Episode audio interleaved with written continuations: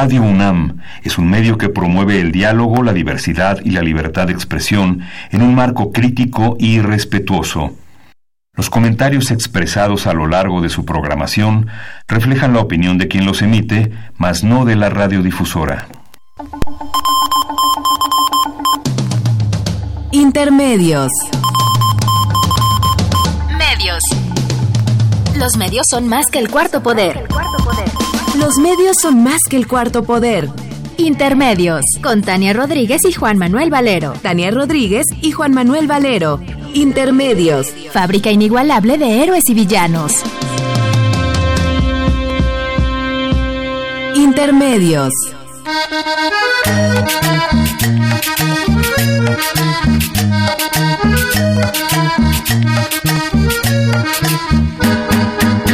Los cien años de Macondo suenan, suenan en el aire. Y los años de Gabriel Trompeta, trompeta lo anuncian. Encadenado Macondo sueña con José Arcadio. Y ante la vida pasa haciendo remolino de recuerdos. Las tristezas de Aureliano son cuatro, las bellezas de Remedios, violines, las pasiones de Amaranta, guitarra, y el embrujo de Melquiades, oboe. Úrsula, cien años, soledad Macondo. Úrsula, cien años, soledad Macondo. Eres epopeya de un pueblo olvidado, forjado en cien años de amor y de historia. Eres epopeya de un pueblo olvidado, forjado en cien años de amor y de historia. Me imagino y vuelvo. Bienvenidos a Intermedios, hoy jueves 22 de agosto del 2019. Los saludamos Tania Rodríguez. Y Juan Manuel Valero, aquí con mucho gusto en la cabina de Radio UNAM. Mariposas amarillas, Mauricio Babilonia. Mariposas amarillas que vuelan liberadas. Oye, Sergio el pajarón.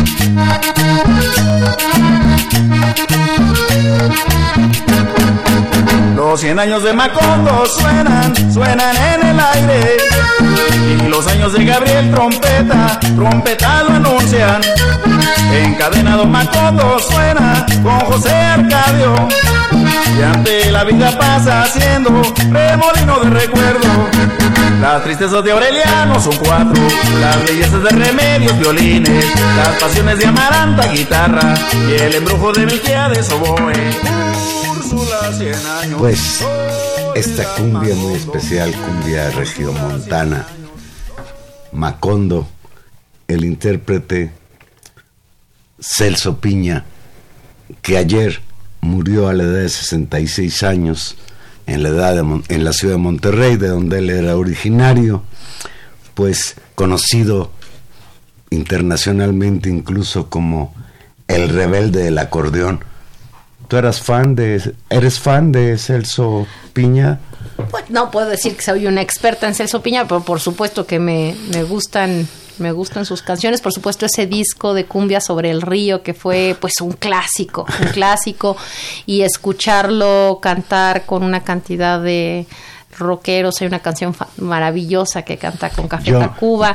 No, es un es un gran personaje, la verdad. Yo, yo conocía poco a- de su vida y de su música también, pero sin embargo ayer leí una cosa que me llamó mucho la atención, que una vez que en la Feria Internacional del Libro allá en la ciudad de Monterrey, fue García Márquez en su calidad de escritor, y no sé en qué evento, pero García Márquez bailó la cumbia Macondo en la interpretación de Celso Piña. Y fíjate, esta, este, este Macondo, pues yo creí muchos años que el autor era este mexicano, ¿cómo se llama? Oscar Chávez. Oscar Chávez. Pero no, es una cumbia que fue inventada como cumbia por el peruano Pedro Daniel Camino 10, que sin duda su letra pues es un resumen magnífico de la novela Cien años de soledad. Difícil, ¿no? Reunir en pocas frases un resumen tan certero de lo que decir, podría ser hasta una invitación a leer el libro. Claro, fantástica, que, que hay que hacerlo. Y bueno, regresando a Celso Piña, pues eso, un, una suma de elementos esta cumbia colombiana con la base del acordeón, pero llevada a una nueva versión como la cumbia de Monterrey, con toda una lógica muy urbana, eh, con mix con la música norteña, con otra tradición, incluso con su propia estética, es otra estética la de las cumbias, de la cumbia norteña. y, la, y el son y la lógica de los sonidos que tiene que ver con los bailes, es decir, es una, una lógica donde lo que está es la ciudad y una ciudad tan compleja como la de Monterrey, con otra estética, con otra, con otra manera de, de, bailar, tan poderosa como la colombiana, pero con una personalidad específica. De veras maravilloso, Celso Peña. Yo cuando pienso en, en, Celso Piña y guardando las debidas proporciones, pues me recuerda a la Sonora Santanera que hizo de la música esta tropical cubana, la salsa, una música, pues una salsa mexicana, para decirlo en, términos correctos. Fue quizás la Sonora Santanera la que empezó a mostrarnos que los mexicanos también teníamos posibilidades de entrarle a esta música tan caribeña como es la cumbia no, claro, uno no podría, no, no asocia en primera instancia que en Monterrey pues se bailará norteña, pero no cumbia, pues claro que se vaya a cumbia y de la mejor. y gracias yo he escuchado a algunos chilangos que no les gusta mucho la idea de que Celso Piña sea de Monterrey, les hubiera gustado que fuera chilango. Pues no, no, no es así. Pues un homenaje a este músico, este intérprete, al llamado rebelde del acordeón. Fantástico. Qué triste que haya muerto. Pues tenemos una pésima noticia a nivel mundial y desde luego cuando nosotros hablamos de cosas que no pasan en México, estamos pensando en México y creo que lo que hoy está sufriendo la selva del Amazonas es algo que debe preocuparnos a toda la humanidad. la, la noticia de los incendios en el Amazonas está avanzando de una manera impresionante. Los incendios de ahora son más frecuentes, más extensos y más destructivos. Los incendios están ocurriendo a un ritmo récord en la selva amazónica de Brasil y los científicos advierten que podría ser un golpe devastador en la lucha contra el cambio climático. Fíjate, fíjate los datos, Valero en esta ola de incendios forestales estamos hablando de 74 mil en lo que va del año. Sí, es, una barbaridad. No, y, la extensión... Más de la mitad de estos incendios en la selva amazónica directamente. Y en la selva amazónica que pertenece a Brasil, porque tú lo sabes, la selva amazónica incluye a siete países. Siete países tienen parte de la, de la selva amazónica entre ellos Perú, Colombia, Venezuela, etcétera, Bolivia. Fíjate, dicen los científicos, para que entiendan la dimensión de lo que estamos hablando, que, la que el Amazonas es uno de los pulmones más importantes del planeta.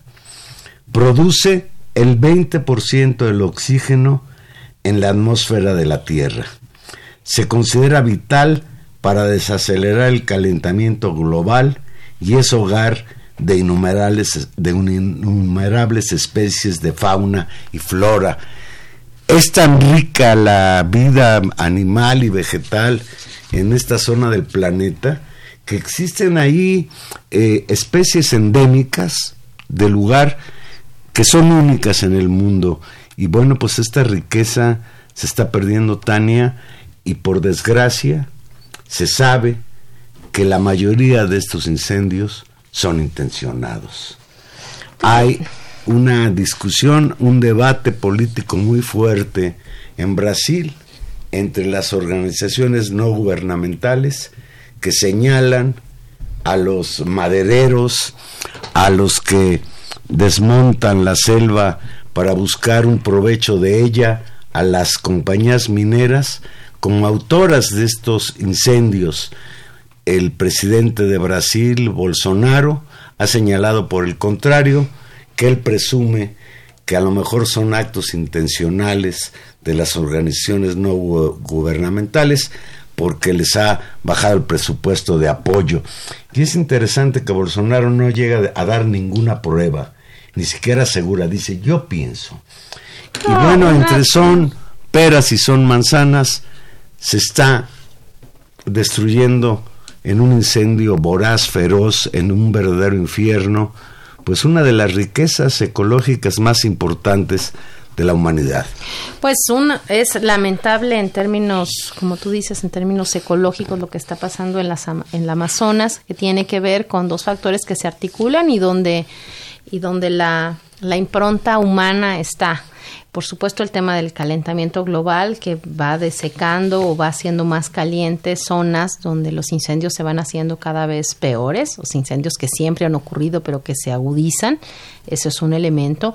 Y el segundo, Valero, que es terrible, y que ahí sí es donde hay un ámbito, en, bueno, en el otro también, pero aquí hay un ámbito de responsabilidad enorme, que es el cuidar, digamos, que los incendios forestales no se extiendan y por supuesto que no ocurran en función de salvaguardar la enorme riqueza que significa el territorio del Amazonas para un montón de industrias productivas, tanto para los madereros como también para la industria de la soya o como para la industria de la ganadería, donde eh, desmontar la selva a base de incendios es un mecanismo muy viejo de articulación. Pues tú recuerdas en el mismo Brasil las hectáreas de bosque que echaron para abajo para impulsar la industria azucarera en ese país hace ya muchísimos años. Bueno, y ahí, y ahí estamos. Y es ahí donde un personaje como Jair Bolsonaro tiene, además de todos los efectos terribles en el ámbito económico de manera directa o en el ámbito cultural con las declaraciones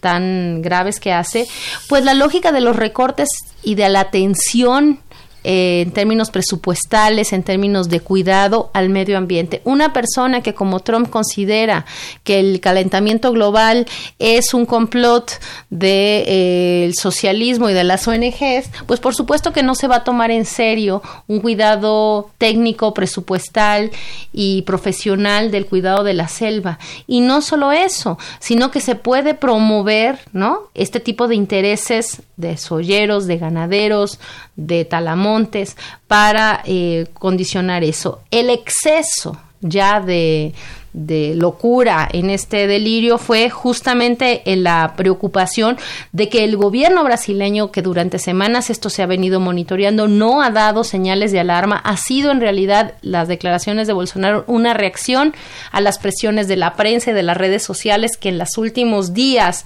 ya ha tratado de colocar este tema como un tema grave. Bueno, el gobierno brasileño habla de que ya tiene alrededor de a 100 mil personas trabajando en tratar de mitigar el incendio, eso dice.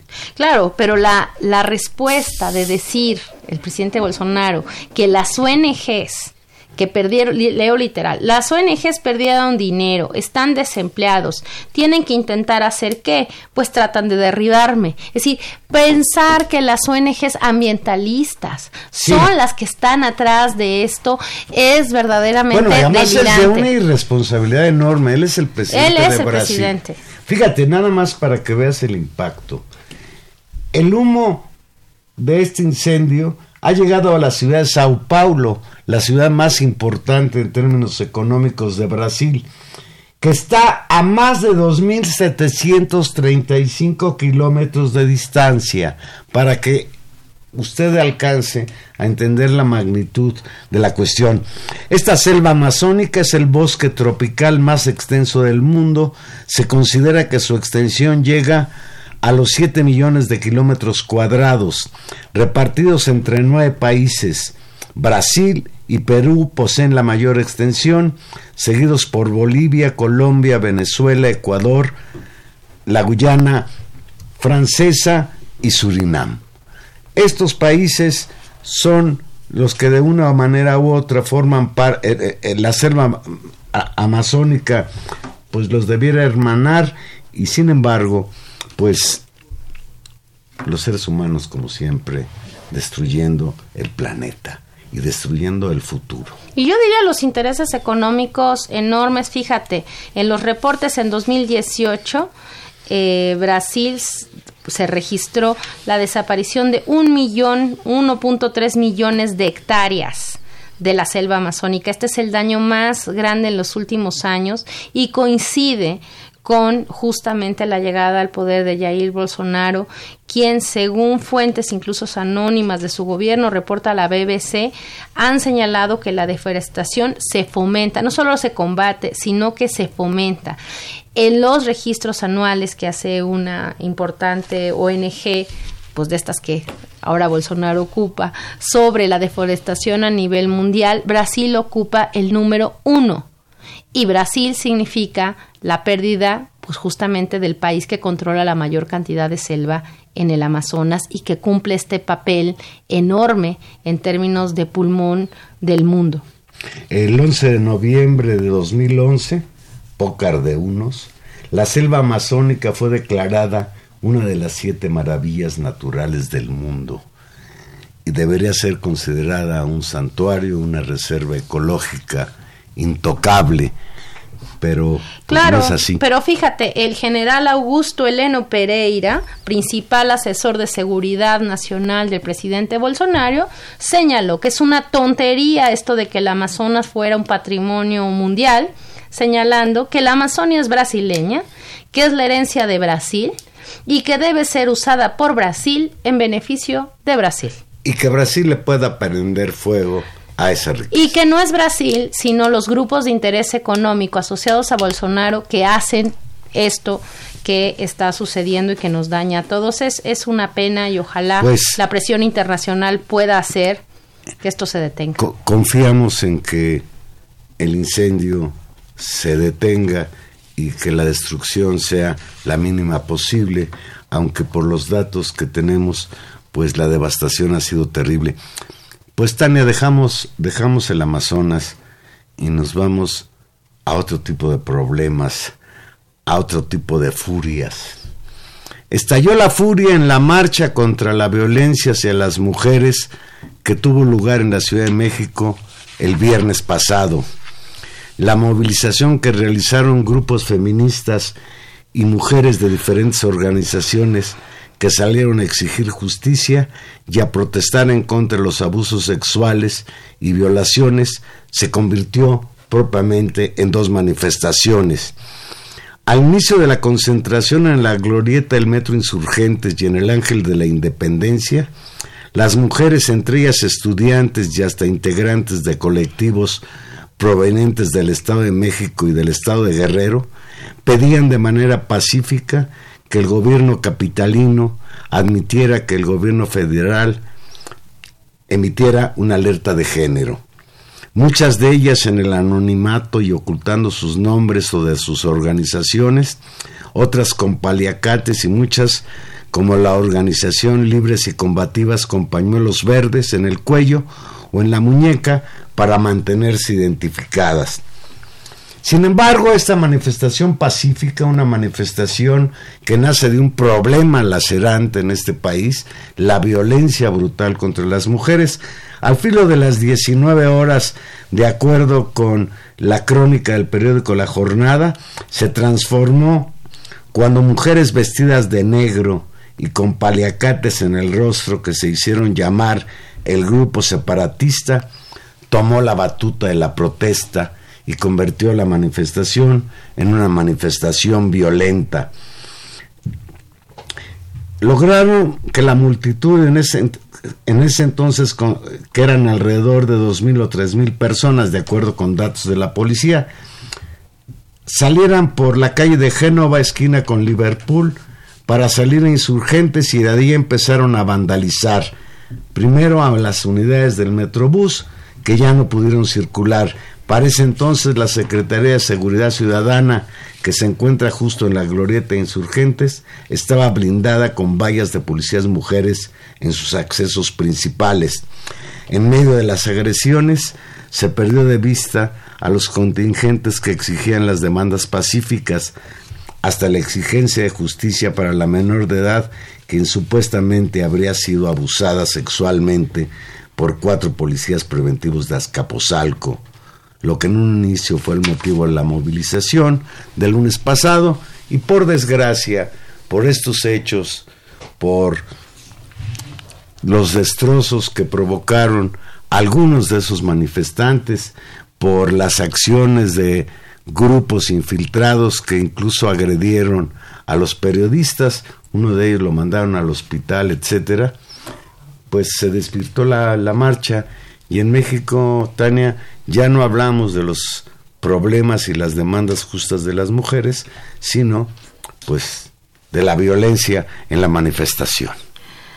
Mm, es, es, es, muy complicado, Juan Manuel, porque también es cierto que a lo largo de todos estos años ha habido una enorme cantidad de manifestaciones de colectivos feministas, de todos los comunistas feministas. Quisiera aclarar dos cosas. Uno, la manifestación no se ha deslindado, ni creo que lo haga ni lo hará, de las distintas versiones, digamos, de las expresiones distintas que hubo de la marcha. Eso no ha pasado, al contrario, la marcha en su conjunto y la reivindicación y la, el pliego petitorio de la marcha se ha mantenido constante y incluso los sectores que no han participado de las acciones directas o digamos de las versiones más más, eh, más radicales de, o de acción directa de la marcha, pues han pedido que no se abran ni carpetas de investigación. Que ya se comprometió. Claro. Entonces a lo que voy es no hay no hay una fractura, por eso no hay una fractura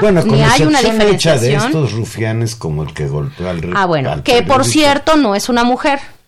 Eso fueron dos hombres que estaban en la marcha y que fueron los que golpearon a otro señor. Que ya los tienen muy bien identificados.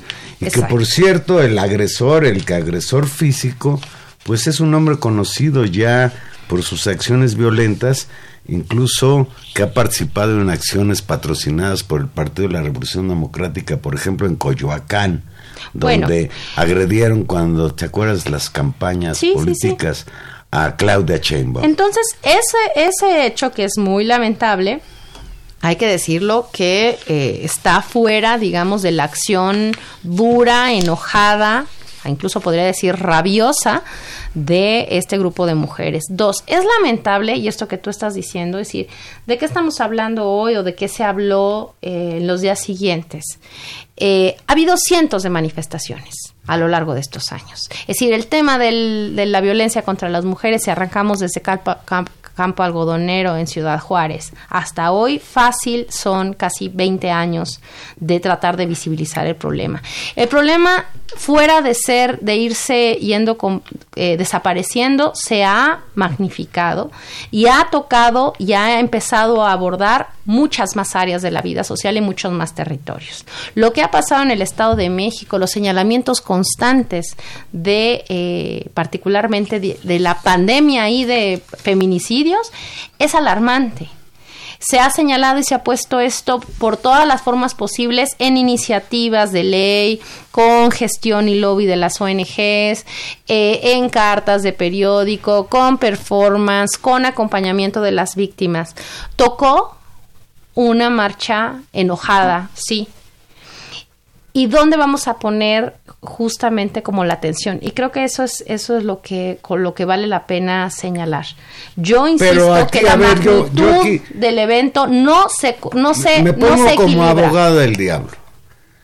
Tú organizas una marcha legítima bueno, para protestar frente a un hecho lacerante, la violencia contra las mujeres en todas sus expresiones, desde que las asaltan, desde que las acosan, las violan, las asesinan, lo cual es una brutalidad, nada más hablar de ello es... Y, agregaría algo más, esta fue una segunda marcha, es una marcha que responde a una primera donde además de todo este hecho, digamos, difuso de violencia social, hay una exigencia muy concreta que es que las autoridades hagan ciertas cosas y no hagan otras cosas. Por ejemplo, filtrar los nombres de, la de las víctimas, por ejemplo, perder expedientes, por ejemplo, no ser expeditos en el seguimiento de protocolos, por ejemplo... Sí, que no podemos llegar a saber con, con certidumbre si los cuatro policías de Azcapotzalco a los que una jovencita acusó de que la hayan violado, fue cierto o no fue cierto. Pero, pero yo quisiera ir más allá. Si tú haces una marcha, pues la marcha tiene como propósito que la ciudadanía se identifique y se preocupe. En, en todas las familias mexicanas hay mujeres. Y sin embargo, la marcha, no solo por los infiltrados, sino por acciones propias de las participantes en la misma, se, acaba convirtiendo en una guerra, en una guerra tan en la que incluso a unas pobres muchachas de un grupo feminista que venía de Acapulco Guerrero fueron agredidas por las propias chavas de otras organizaciones que ahí participaban. la fotografía esta que se ha difundido por todo el país del ángel de la independencia pintarrajeado, yo estoy de acuerdo en que pues la pintura se resana. Hasta el ángel de la independencia se puede componer una violación no y un asesinato tampoco. Pero pues son acciones extremas que ponen en, en entredicho para muchas gentes la legitimidad de estas movilizaciones. Pues me parece que es un grave error, déjame decirlo así. Me parece que es estar muy cortos de miras, porque justamente si uno ve la cantidad de manifestaciones, ¿no? de cantidad de manifestaciones que el, el, movimiento feminista en general y el movimiento de víctimas, sobre todo familiares, sobre todo madres o padres o hermanas de desaparecidas, de mujeres asesinadas que no han recibido justicia, ¿no? Y que no han tenido ni la solidaridad activa, ni la cobertura mediática que esta acción tuvo, sí vale la pena sentarse a pensar si se tiene deja que lo diga así, la autoridad moral para reclamar, a decir, pero no lo piden de buena manera, ¿eh? Porque si no, no les vamos a brindar nuestra solidaridad. Es que eso creo que es lo que un poco pero es, eh, hay que cuidar. Lo que tú dices y no estoy es validando, y, tienes razón, y tienes razón.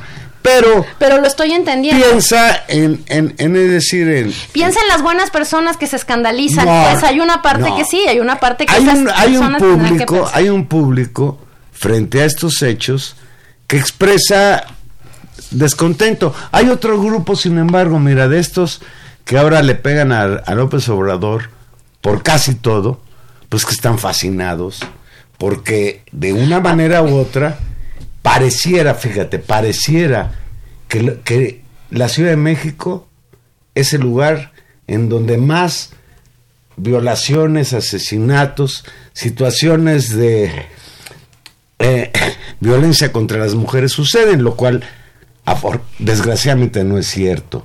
Este fenómeno se extiende por todo el país. Y hay manifestaciones en muchos lados y no hay una cobertura suficiente a las acciones que grupos feministas hicieron en otros lados, por ejemplo en el Estado de México, por ejemplo en Veracruz, por ejemplo en Monterrey. Es decir, hay acciones que han venido de muchos lados y donde la organización viene construyéndose. Ahora, me parece que también ahí es algo que hay que eh, ser muy cautos en entender. Esta demanda es una demanda que es a las autoridades, a todas, a todos los órdenes de gobierno y en esta instancia, pues la de la Ciudad de México, a, las autoridades de la Ciudad de México, pero que podría ser extendida a las del gobierno federal y a los gobiernos de todos los estados y de todos los municipios. Y que es una demanda que también tendría que propiciar y que si para eso era necesario rayar el ángel y decir México, país feminicida, y ahí la gente lo lea y se conmueva, pues que lo sepa, México es un país feminicida porque lo es. Y eso corresponde a una discusión profunda de la sociedad mexicana, sí. Y ojalá las familias lo pensaran, sí. Pero esas familias que se pueden, que en principio uno podría decir cualquier familia se solidariza, en realidad no sucede. Por, por, la estructura, digamos, cultural, por la estructura de relaciones desiguales que tenemos entre las mujeres y que eso ocurre a nivel micro familiar y a nivel macro social. Tenemos que enfrentar, así como hace ocho días decíamos, tenemos que enfrentar la discusión como sociedad de ser una sociedad racista y todos portar en nuestras prácticas, en nuestros discursos, distintos grados de prácticas discriminatorias, es casi exactamente el mismo problema con respecto a la misoginia, al machismo de la sociedad mexicana. Es decir, ¿por qué en última instancia los jueces, los ministerios públicos, los policías no se toman en serio la voz de una joven? Pues porque es mujer. porque es mujer, porque qué andaba haciendo en la noche, porque para qué andaba en minifalda, pues para qué tomó, qué andaba haciendo. No es preguntar qué mal y punto, es preguntar qué andaba haciendo, con quién andaba, pues para qué está afuera qué hora era, cómo estaba vestida. Eso es machismo. Y eso lo reproducimos en los microespacios y en el discurso público. ¿Tenemos que hacer un esfuerzo todos? Sí. Pero ¿quién tiene que hacer un esfuerzo más fuerte y a quién se le puede exigir políticas públicas para desmontar eso? al gobierno en los distintos ámbitos en los que puede incidir. Entonces, me parece que centrar, y qué bueno que esa marcha sea un escándalo, Qué mal que tuvo que pasar eso para que la sociedad mexicana volteara. Es incómodo, es incómodo, porque así como portamos un pedacito de ente racista, también reproducimos la discriminación en distintos niveles hacia las mujeres. Que estas mujeres jóvenes particularmente tienen derecho a estar muy enojadas, tienen todo el derecho a estar enojadas ante una sociedad que sistemáticamente las discrimina y que las violenta. Entonces, creo que tenemos que afrontarla. Eso tiene que ver con el gobierno de López Obrador, con el gobierno de la Ciudad de México. Perdón, no todo pasa por ellos. Pero yo este creo que sí. Yo creo que sí. Bueno, yo creo que hay gente interesada en concebir el problema de la violencia contra las mujeres como un problema del gobierno de López Obrador y en particular como un problema del gobierno capitalino de Claudia. ¿Y sabes quién Yo estoy seguro de eso. Está bien si hay voces interesadas. ¿Sabes quién no debería creérselo? Los primeros que no deberían creerse su historia, el gobierno de la Ciudad de México y el gobierno federal, pues y deberían asumir muy activamente, y qué bueno que hay una, una un reposicionamiento del discurso del gobierno de la ciudad, me felicito, en función a asumir que este problema no es un problema de si me caes bien o me caes mal, es un problema muy complejo que se tiene que resolver. Sobre esto yo, yo creo que es digno también de de reconocer la prudencia del gobierno capitalino frente a esta marcha. La policía no intervino, solo en el lugar ese de las oficinas de la Secretaría de Seguridad Pública que las querían tomar. La policía no respondió a las agresiones de los manifestantes y yo creo que eso es algo que debemos también tener en cuenta. La jefa de gobierno Claudia Sheinbaum se reunió con mujeres activistas que participaron en esta marcha, quienes le reprocharon la criminalización de las protestas contra la violencia de género y le exigieron disculpas públicas por la descalificación a las marchas realizadas el día 16, el lunes, el, el lunes 11, perdón, y el viernes 16. Asimismo, señalaron fuentes que estuvieron al encuentro, se pronunciaron porque se castiga a los responsables de las filtraciones en el caso de la adolescente presuntamente violada en Azcapotzalco, exigieron que se active la alerta de género en la capital del país. En respuesta, Claudia Sheinbaum les aseguró que no hay carpetas de investigación abiertas contra las participantes en las movilizaciones y aceptó que hubo errores en el discurso en torno a las mismas, además que se investiguen las irregularidades que pudieran haberse cometido en la investigación del caso de la joven citada, incluidas las filtraciones. Y yo sí estoy totalmente de acuerdo contigo en que el gobierno de la Ciudad de México debe de actuar de una manera más, más decidida frente a esta situación. Y, lo, y, y, sin duda la Ciudad de México tiene legislación avanzada, tiene instituciones, tiene mecanismos, tiene una sociedad mucho más politizada en estos temas, que qué bueno que sea así. Creo que las, las reivindicaciones de esa marcha están en pie, qué bueno que se van logrando construir y me parece que qué bueno que se, que se recondujo el discurso y que no se cayó en la exigencia fácil de una sociedad escandalizada por la rabia de sus mujeres. Hay algo que también tenemos que aprender, lo decía muy bonito la otra vez Ricardo Rafael, las mujeres tienen también, tenemos también derecho a la furia.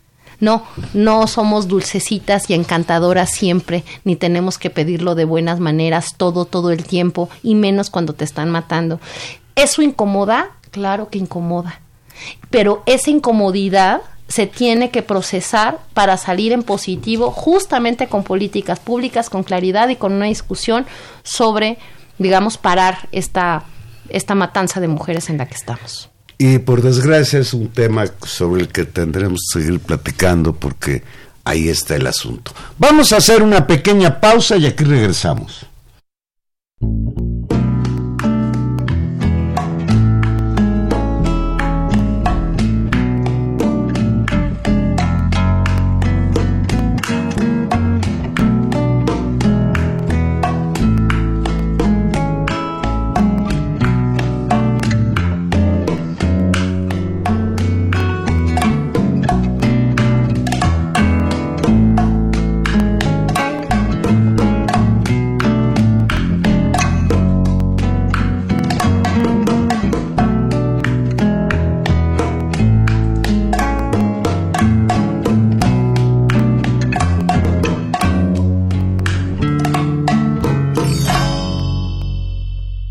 Placer. Puedes tomarte el tiempo necesario, que por mi parte yo estaré esperando el día en que te decidas a volver y ser feliz como antes fuimos. Sé muy bien que como yo estarás sufriendo a diario la soledad de dos amantes que al dejarse están luchando cada quien por no encontrarse. Y no es por eso que haya dejado de quererte un solo día. Estoy contigo aunque estés lejos de mi vida, por tu felicidad a costa de la mía. Pero si ahora tienes tan solo la mitad del gran amor que aún te tengo, puedes jurar que al que te quiere lo bendigo. Quiero que seas feliz, aunque no sea conmigo. Quiero que seas feliz aunque no sea conmigo. Aunque usted no lo crea, Tania no me dejó escuchar a la canción de Celso Piña porque seguimos debatiendo sobre el asunto de las mujeres. Está bien, Tania. Está bien, no, pues es que es un tema muy importante. Pues, Tania, pasemos a otra guerra.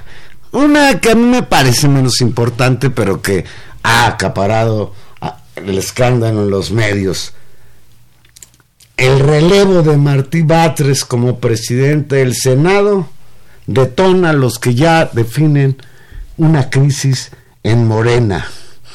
Por mayoría de votos, las bancadas de Morena y el Partido Encuentro Social eligieron a Mónica Fernández Balboa como nueva presidenta de la mesa directiva de la Cámara Alta, lo que se puso, lo que puso fin a la intención de Martí Batres de reelegirse en el cargo. Los resultados fueron 33 sufragios a favor de esta opción, así como 29 en contra y dos abstenciones. En una segunda ronda se definió de manera unánime, bueno, unánime seguro que no, porque estoy seguro que Martí Batres no, no votó a favor, se definió de manera unánime entre los presentes que Mónica Fernández sea quien encabece la mesa directiva del segundo año de ejercicio de la legislatura en la que hoy es mayoría morena, que arranca el próximo primero de septiembre.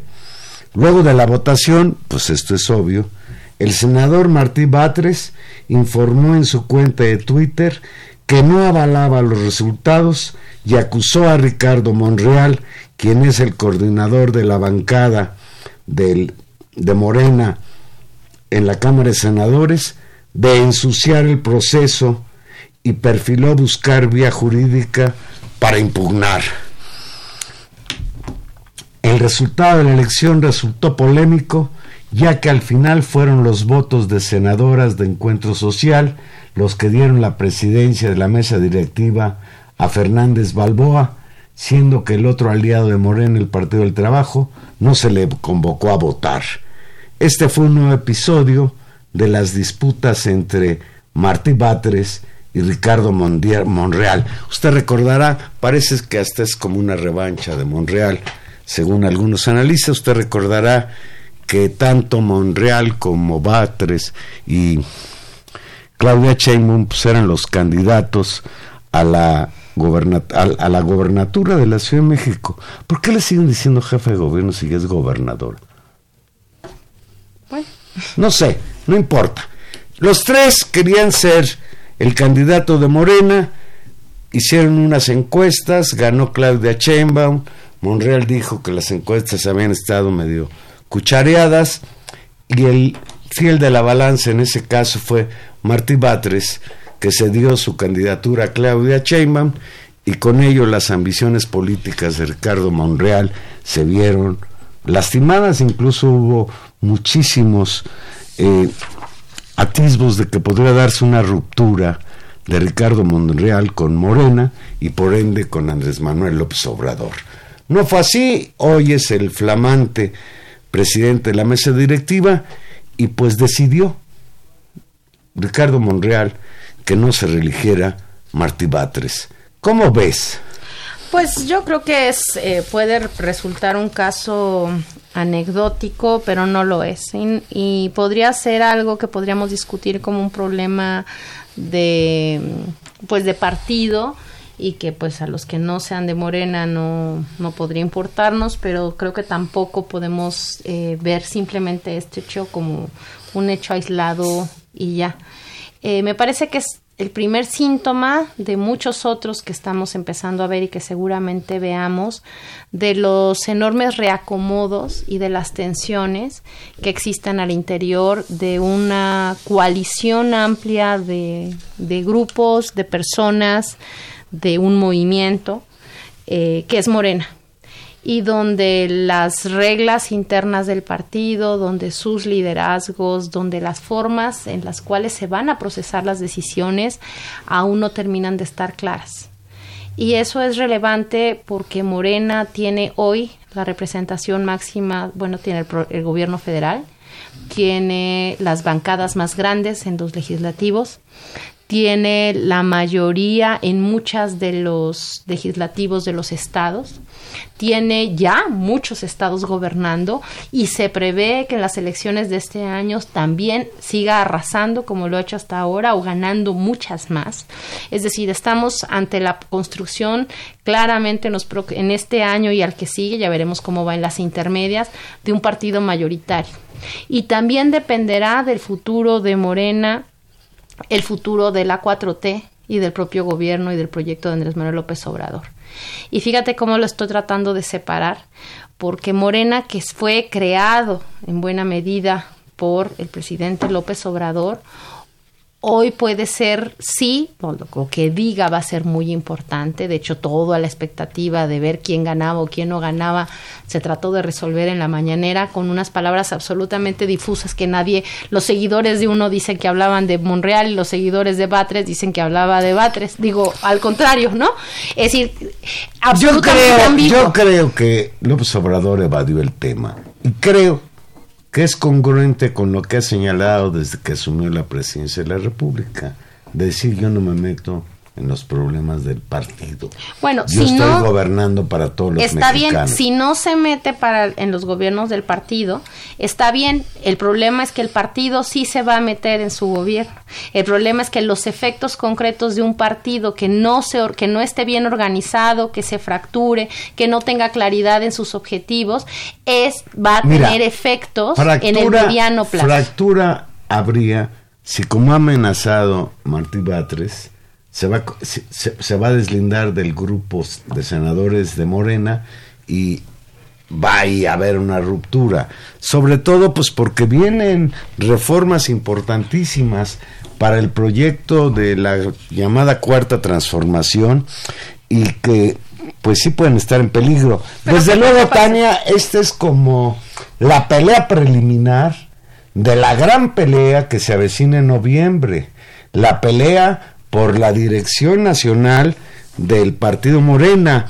La actual presidenta, Jacob Polensky, ya ha señalado que ella se quisiera reelegir y están como tiradores de primera línea para quererla suceder en el puesto, Mario Delgado, que muy cercano a Ricardo Monreal, Berta Luján y Alejandro Rojas Díaz Durán, que pues le ha declarado la guerra a Jacob Polinsky desde hace mucho tiempo, creo que ya se separó de Morena o no sé. Y esa sí creo que va a ser una contienda con todo. Fíjate, el presidente López Obrador pidió evitar la politiquería y reveló que enviará una carta en la que, entre otras cosas, pedirá no caer en malas prácticas como el acarreo y la manipulación. Ahí, pues, podría estar refiriéndose a Monreal, que maniobró la votación. Durante las últimas dos conferencias, el mandatario aprovechó el cuestionamiento de la prensa para enviar mensajes a los líderes del partido que él fundó y que lo llevó al poder. Ante el conflicto por la presidencia de la mesa directiva del Senado de la República y luego de que se diera un rompimiento entre grupos de Morena en la Cámara Alta, López Obrador llamó a poner por delante los principios y dejar de pensar en el poder por el poder. Leo textual. El pueblo de México sabe, sabe quién habla con la verdad, quién tiene buenos sentimientos, quién se preocupa para ayudarlos y quién es un trepador, un oportunista y un politiquero. Y ahí sí yo no sé si estaba refiriendo a uno a otro o a ninguno.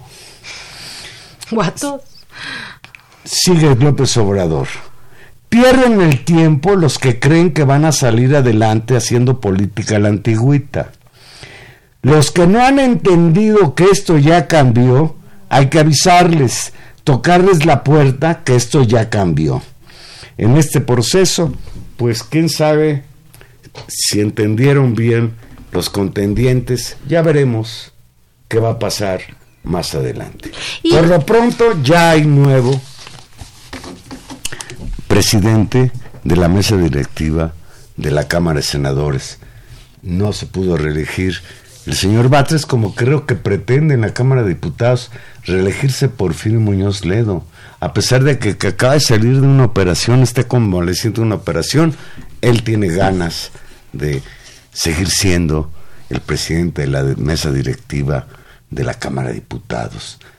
Y pues yo creo que ahí la condición humana de repente acaba con los ideales. Eh, yo, mira, creo que el, tema rebasa y ahí es algo que, que, digamos, en la que reconozco las, las palabras del presidente López Obrador de llamar a la actitud ética y por supuesto hay que hacerlo pero el tema se resuelve con formas de organización, con institucionalización de procesos, con crear, desmontar eh, eh, incentivos para que la gente haga ciertas cosas o haga otras cosas y se comporte en función a las reglas. Es decir, institucionalizar Morena y la forma en que ese partido adopte eh, sus formas democráticas, sus mecanismos de representación, la discusión de sus proyectos, la discusión de su programa, va a ser determinante para el futuro de este país. Determinante. Además, mira. Y no tenemos una buena tradición con respecto a esa discusión. Además, esto que está pasando hoy en Morena nos recuerda lo que pasó en el Partido de la Revolución Democrática y el desgaste que esto significó y ve que soy el Partido de la Revolución Democrática.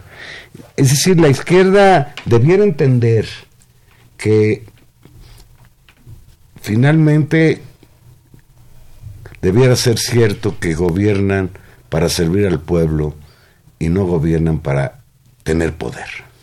Claro, pero ese no es un problema solo de la izquierda, porque el modelo, bueno, el pero es el de caso organización. al que nos estamos refiriendo. Claro, pero porque el modelo- además también no, cuidado.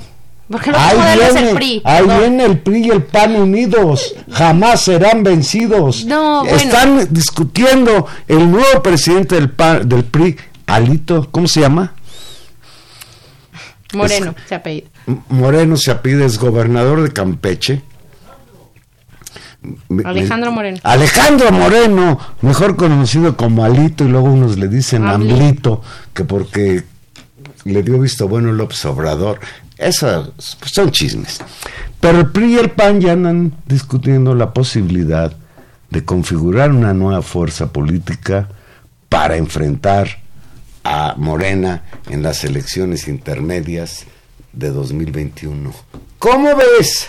Pues no sé si, si eso pueda avanzar. Es decir, decíamos, el, el tema del, del, efecto de la, de la votación de hace un año tenía, tenía muchos, muchos eh, consecuencias colaterales y una de esas era seguramente reconstruir el sistema de partidos en este país.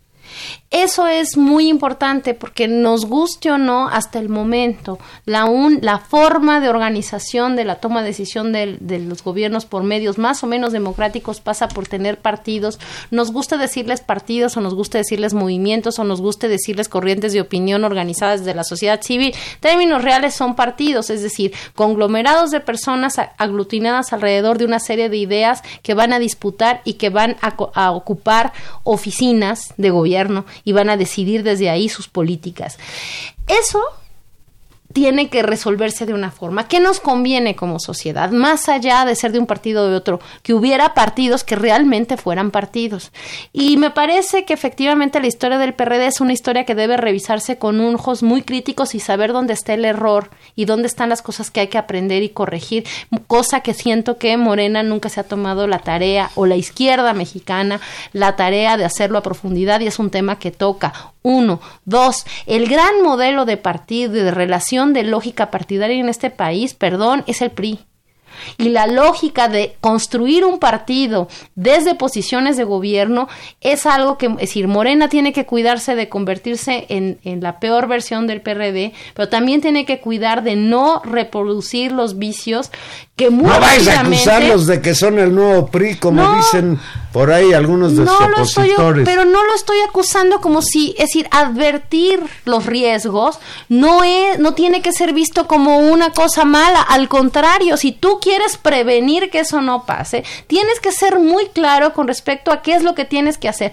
Hay ciertas reglas de Morena que tratan de desmontar eso, es cierto, pero el crecimiento exponencial del partido los está sometiendo a retos a los cuales pues no están preparados en términos de estructura y que van a tener que revisarse. Por ejemplo, uno de los grandes debates en la elección es cuántos miembros tiene Borén y quién tiene que vigilar. Es el viejo problema del padrón de los partidos. En este país el padrón de los partidos siempre fue un enigma. ¿Por qué? Porque el partido dominante que era el PRI tenía un padrón infinito que no podía ser auditado y donde nunca hubo reglas que institucionales nunca para que correspondió los con la realidad de, de, de quienes militaban en, en ese partido. Claro, o, o sí, en algún momento, pero siempre fue opaco. Bueno, tenemos que avanzar hacia nuevas reglas, nuevos incentivos para reorganizar la vida de los partidos. Y a Morena le toca, y ojalá los militantes hagan un ejercicio muy fuerte de democratizar y que ese partido se institucionalice para, para tener un buen sistema de partidos en este país.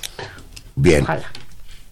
pues ahí veremos qué pasa con las broncas internas de Morena, que a mí me, preocupan mucho menos que lo que pase con la suerte del gobierno, porque ese sí nos interesa. Pero van de la mano. Que le vaya bien. Lo lamento. Les tenemos una pésima noticia. Somos intermedios y hoy nos enteramos que el periodista Carlos Loré de Mola acordó hoy su salida de Televisa. El conductor del noticiario Despierta con Loret dejará la televisora a partir de mañana, ¿Y esa porque es una mala noticia, Valero? porque ya no vas a poder ver a Loret de Mola. Ah, ah, era eso. Grupo Televisa y Carlos Loré de Mola anunciaron este jueves el fin de su relación contractual. Los señores Emilio Azcárraga Gallín, presidente del Consejo de Administración del Grupo Televisa, Bernardo Gómez y Alfonso de Angoitia, copresidentes ejecutivos, así como el señor Leopoldo Gómez, vicepresidente de Noticiarios, agradecen y reconocen el profesionalismo y entrega con los que Carlos Loré de Mola siempre se desempeñó, dijo la compañía en un comunicado. En tanto, el conductor agradeció en su programa de radio el apoyo y la libertad para realizar su trabajo durante los años que estuvo en Televisa y les deseo el mayor de los éxitos. Sí es digno de subrayar que se retira el señor Loré de Mola de los noticiarios de Televisa por una acción concertada con sus expatrones en este caso. Loré de Mola dijo, seguiré informando y expresando mi opinión en W Radio, así como mis columnas periodísticas. Por cierto, a propósito de W Radio, donde seguirá escuchándose la voz de Loré de Mola, el mes pasado Emilio Azcárraga anunció la venta de la parte que tenía de la empresa a la familia alemán. Parece que ya no quiere tener nada que ver con el radio el señor Azcárraga, porque le anda yendo muy mal en su televisora. Pues porque mira, Tania, si lo despiden reconociéndolo como un gran periodista y él se va reconociéndolos como una empresa que lo trató con apoyo y le dio toda la libertad, pues uno no entendería por qué se va. Y ya hay malas personas como el señor Vicente Fox, que anda diciendo lo siguiente, leo lo que escribió el señor Fox a propósito de la salida de Loré de Mola. Me huele a despido e intuyo de dónde vino la orden. Ánimo, Carlos. La lucha es por México, no por puestos ni dinero. Eres un gran ejemplo. Fox es lo más burdo de, en la defensa de Loré de Mola. Hay otros que señalan directamente que es un acto de censura de López Obrador y llegan a comparar la salida de Loré de Mola de Televisa ahora con lo que representó la salida de Carmen Aristegui de Televisa en épocas de Calderón y de Multivisión en la época de Peña Nieto. ¿Tú qué opinas? No, no lo creo porque porque creo que ahí hay un hay un acuerdo, por lo menos en el caso de Carmen, pues la, la bronca fue abierta y ella señaló la- con toda claridad lo que estaba en juego. Eh, si hay un- una presión de ese tipo y el propio periodista no quiere hacerla pública y eso eso tiene que ver pues con su propia historia y con los compromisos previos que pueda haber tenido con una empresa tan importante que Levisa. Si no la hay, me parece que es mucho más pensar, como la salida de López Dóriga, en la necesidad de Televisa de cambiar las caras y tratar de ganar algún tipo Ganar de, rating, credi- ¿por o de credibilidad. Es decir, tú en noticieros no creo que vendan mucho rating, pero creo que sí puedes vender algo de credibilidad y tratar de me- construir otro mensaje con otras caras, o tal vez dar el mismo mensaje, pero con otras caras. Ya veremos lo que sucede, pero me parece que no se puede comparar con el caso de Carmen. Fíjate, leí un tuit que se parece mucho a lo que acaba de señalar. Comparar a Carmen Aristegui con el superchayotero Carlos Loré de Mola es un insulto al periodismo. Tampoco las causas de su salida de Televisa son las mismas. Una cosa fue la censura aplicada a la periodista cuando se le ocurrió preguntar si realmente el señor Felipe Calderón tenía problemas con el alcohol. Y otra cosa es que lo despidan por pérdida de auditorio y en el caso de Loret de Mola también pérdida de credibilidad como periodista. Ya nos vamos. Ya nos vamos, Juan Manuel. Estuvimos en los controles técnicos, don Humberto Sánchez Castrejón. En la producción, Gilberto Díaz Fernández. En los micrófonos, Tania Rodríguez. Escúchenos el próximo jueves a las 8 de la noche. Aquí vamos a estar platicando en intermedios. Adiós.